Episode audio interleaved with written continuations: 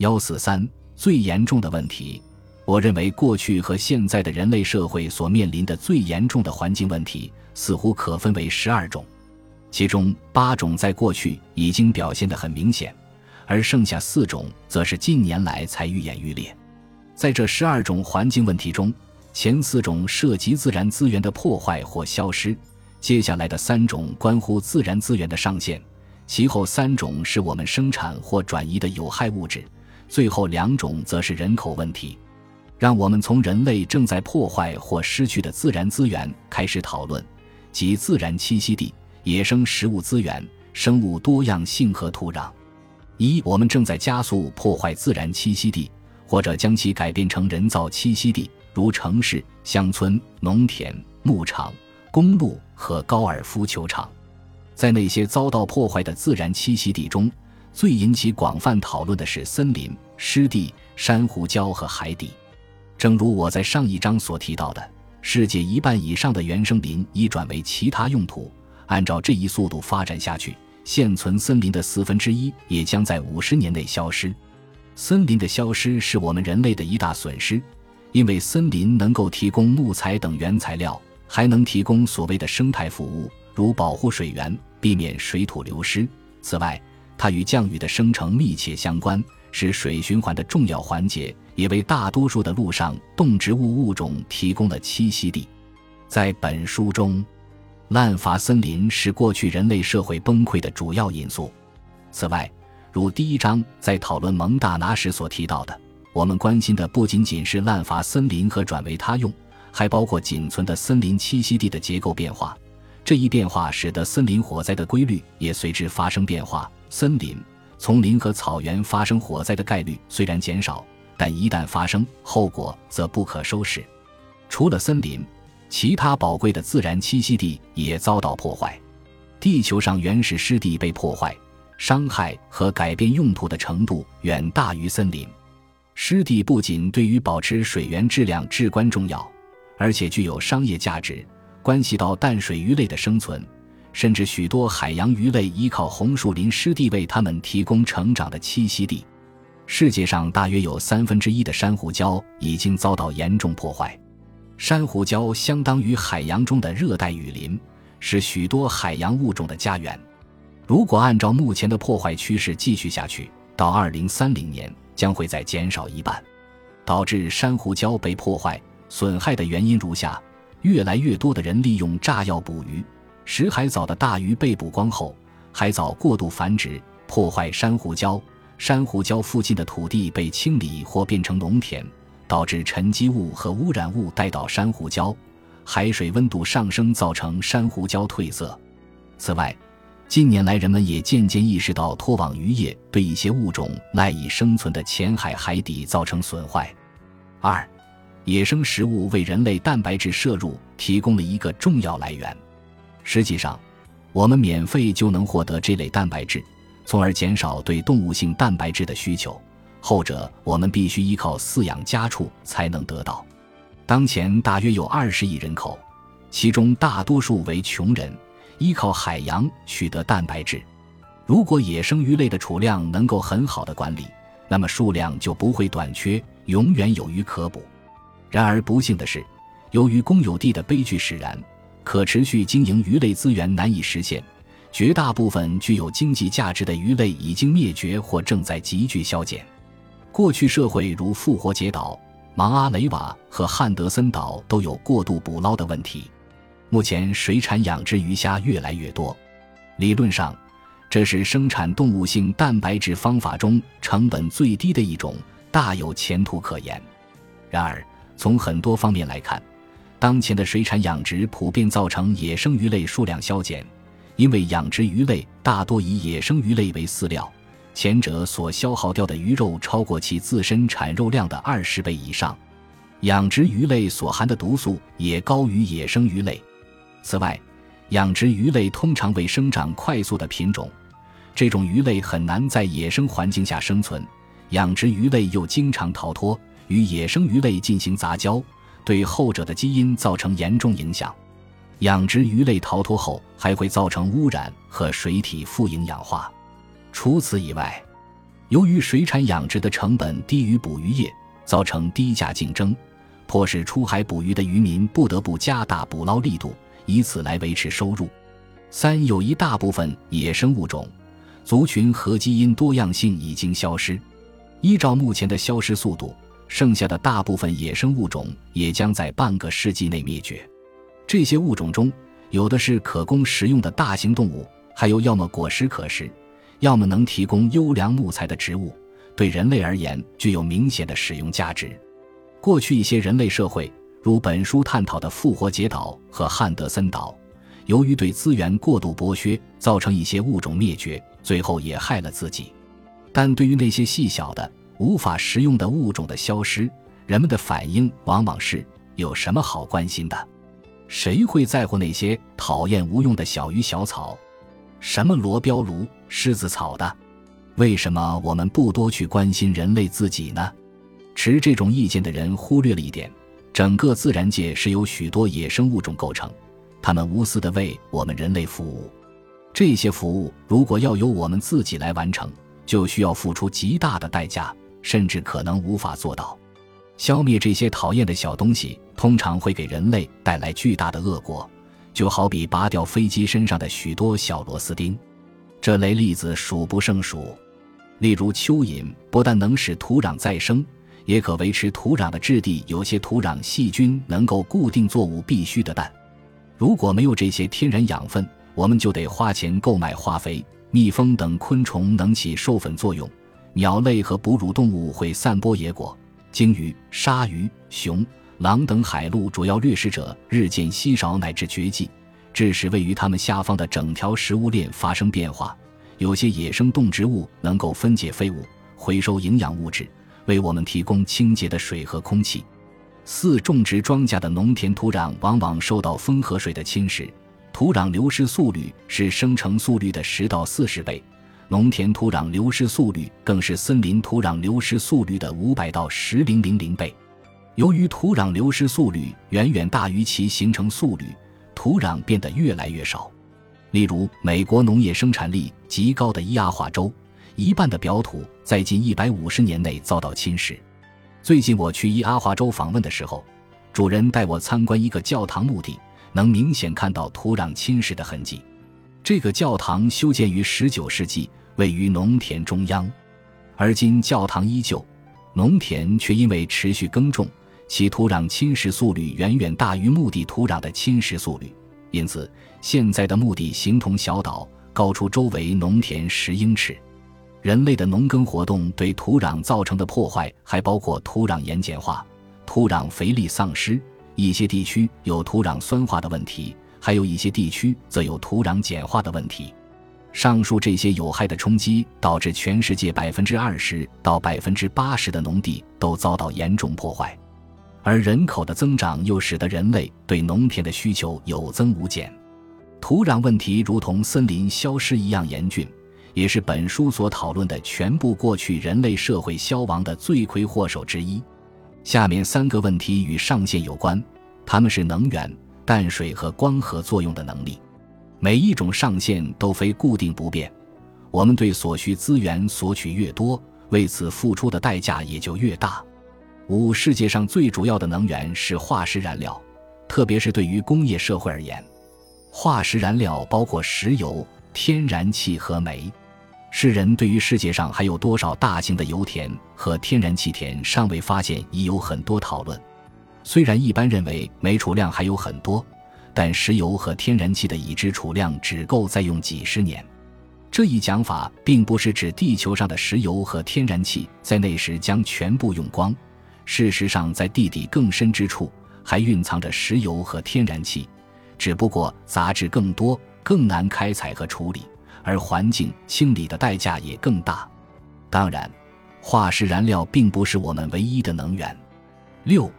世界上大多数河流和湖泊的淡水资源都被用于农业灌溉、生活和工业用水，还有航运、捕鱼业和休闲娱乐等。尚未被利用的河流和湖泊大多位于偏远的人烟稀少之地，如澳大利亚的西北部、西伯利亚和冰岛。在世界范围内。地下含水层中淡水资源消耗的速度远远大于其自然补给的速度，最后必然导致枯竭。当然，淡水资源也可以通过海水淡化取得，但要将淡化后的海水运到内陆，成本会很高且耗费大量能源。因此，海水淡化虽然有助于解决部分地区的淡水问题，但是对世界上大多数缺水地区而言，代价实在太大。在过去人类社会中，阿纳萨兹印第安部落和玛雅文明就是毁于缺水问题。而今天，世界上仍有十亿人无法得到可靠安全的饮用水。其初看之下，太阳光似乎是无限的，因此有人可能会认为地球养育作物和野生植物的能力也同样无穷。在过去二十年里，我们知道实际情况并非如此。如植物很难在北极和沙漠地带存活，除非不吸血本地供应热能和水。一般而言，每英亩植物进行光合作用所需要的太阳能是固定的，因此植物生长取决于温度和降雨。然而，当温度、降雨和日照的条件都满足后，即使植物能够完全吸收阳光，不浪费任何一个光子，植物的生长还是会受到形状和生化功能的限制。在一九八六年，科学家已经开始计算地球光合作用的上限，估算出人类当时已经有效利用或浪费地球光合作用能力的一半。随着地球人口不断增加，人类对环境的冲击也日益加大。从一九八六年以来，人类有计划地将地球光合作用能力进行最大化利用，也就是说，阳光带来的大部分能量都已被人类利用。留给天然林等自然界植物的已所剩无几。接下来的三个问题涉及有害物质，有的是人为产生的，有的四处移动，有毒化学物质、外来物种和大气气体。八、化学工业与其他制造业在制造过程中会产生或排放出许多有毒化学物质到空气、土壤、海洋、湖泊和河流之中。有些非自然的有毒化学物质只能通过人工合成产生，有些则微量存在于自然界或在生物体内合成。然而，人类合成排放的化学物质要多于自然合成的化学物质。雷切尔·卡森在一九六二年出版的《寂静的春天》一书最先揭露了杀虫剂、农药和除草剂这些有毒化学物质对鸟类、鱼类和其他动物的危害。从而引起社会大众的广泛关注。我们这才发现，有毒化学物质对人类自身的影响远大于对其他生物的影响。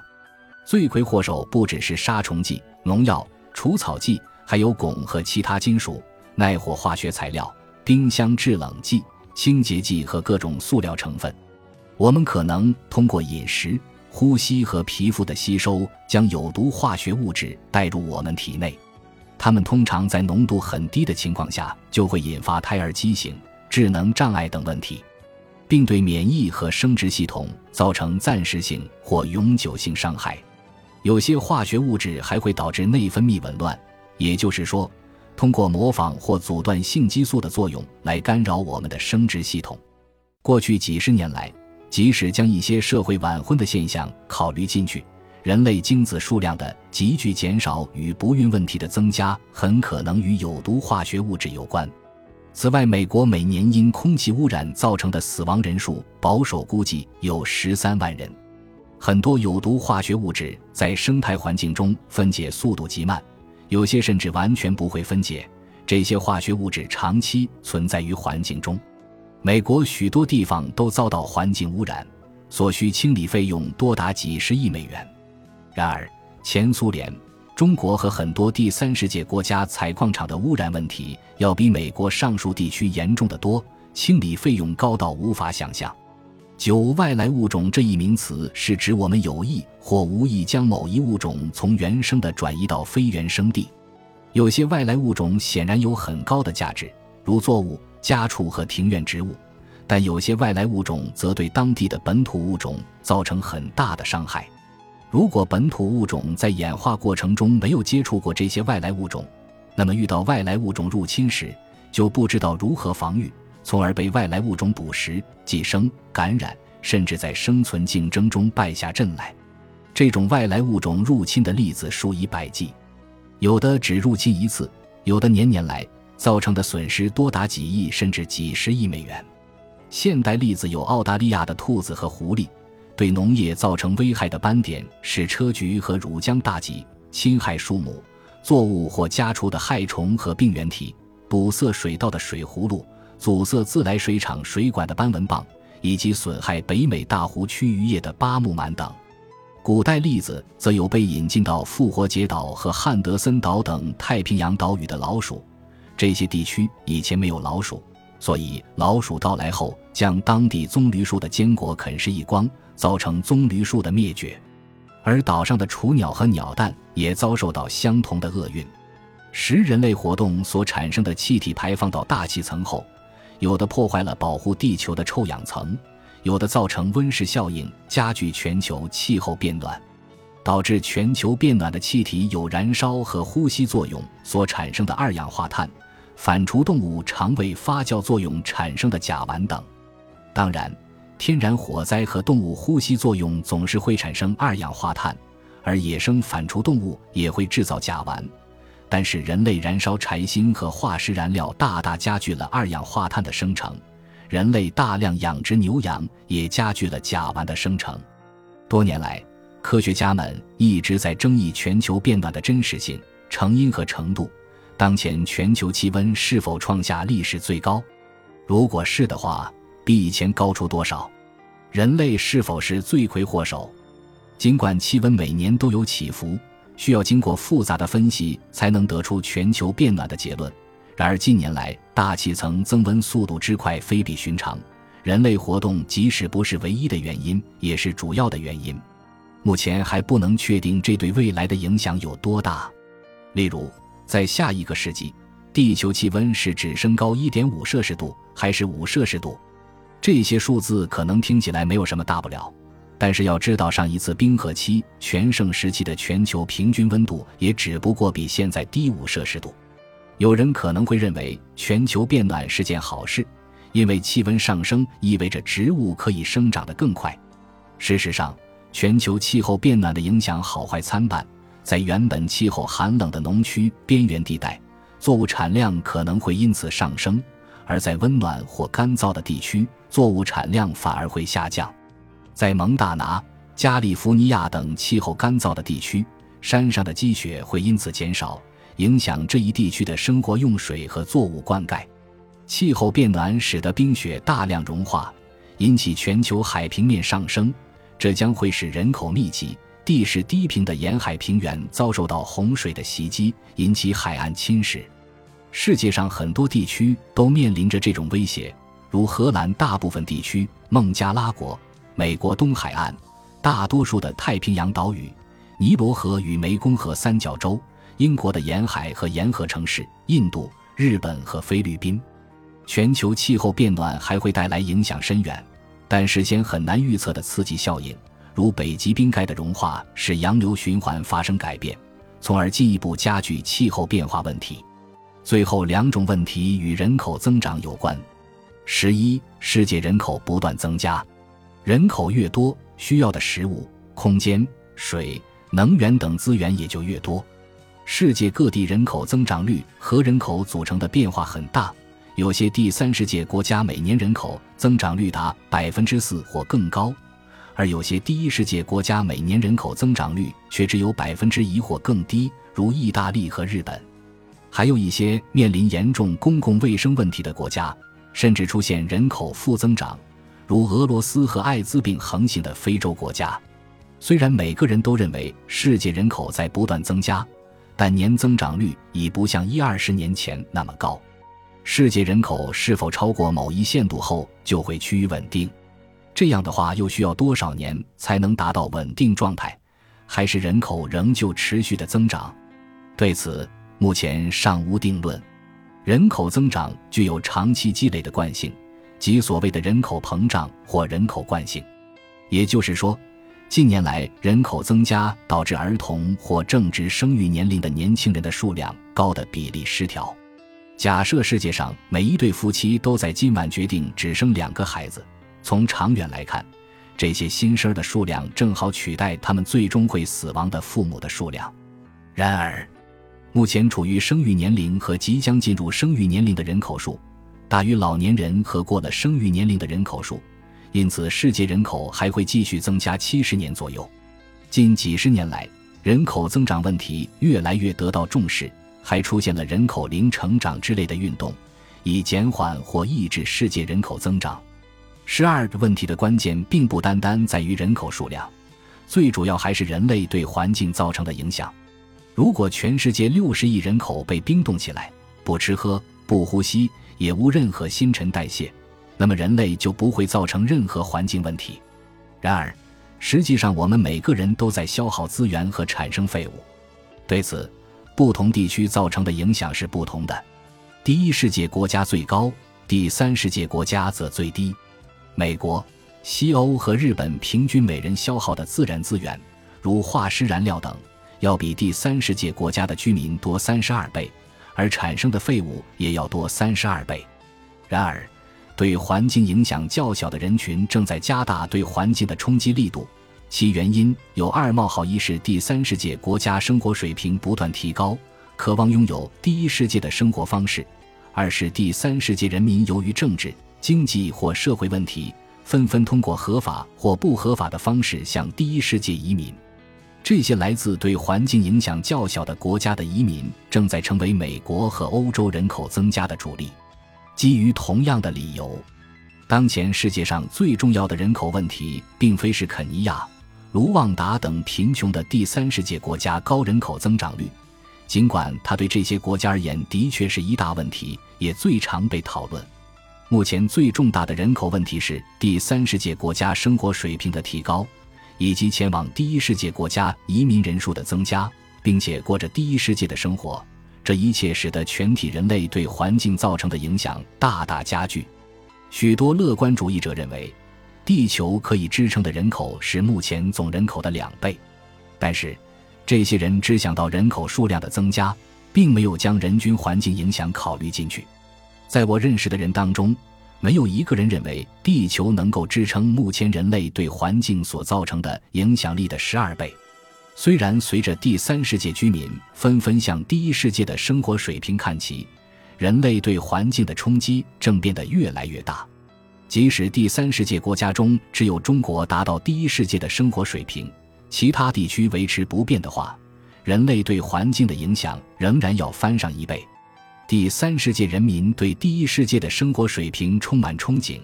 而电视里充斥的第一世界商品广告，以及同前来观光的第一世界游客的接触，又进一步加深了他们的向往。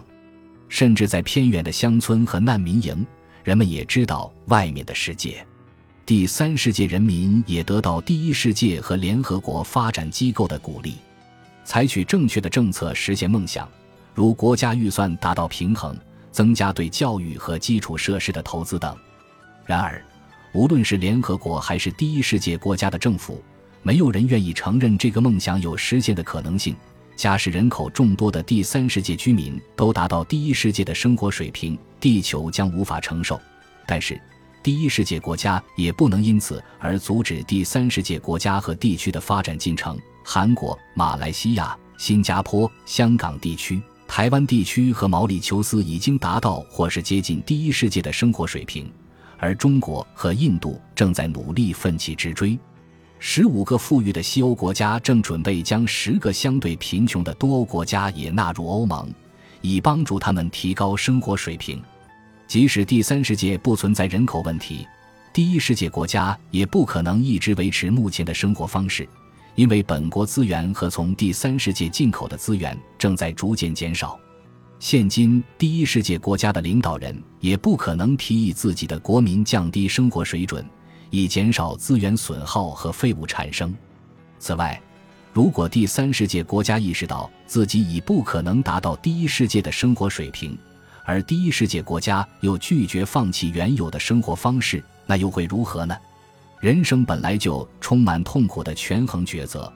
但我们必须解决这个最残酷的难题：该如何鼓励？协助所有人达到更高的生活水平，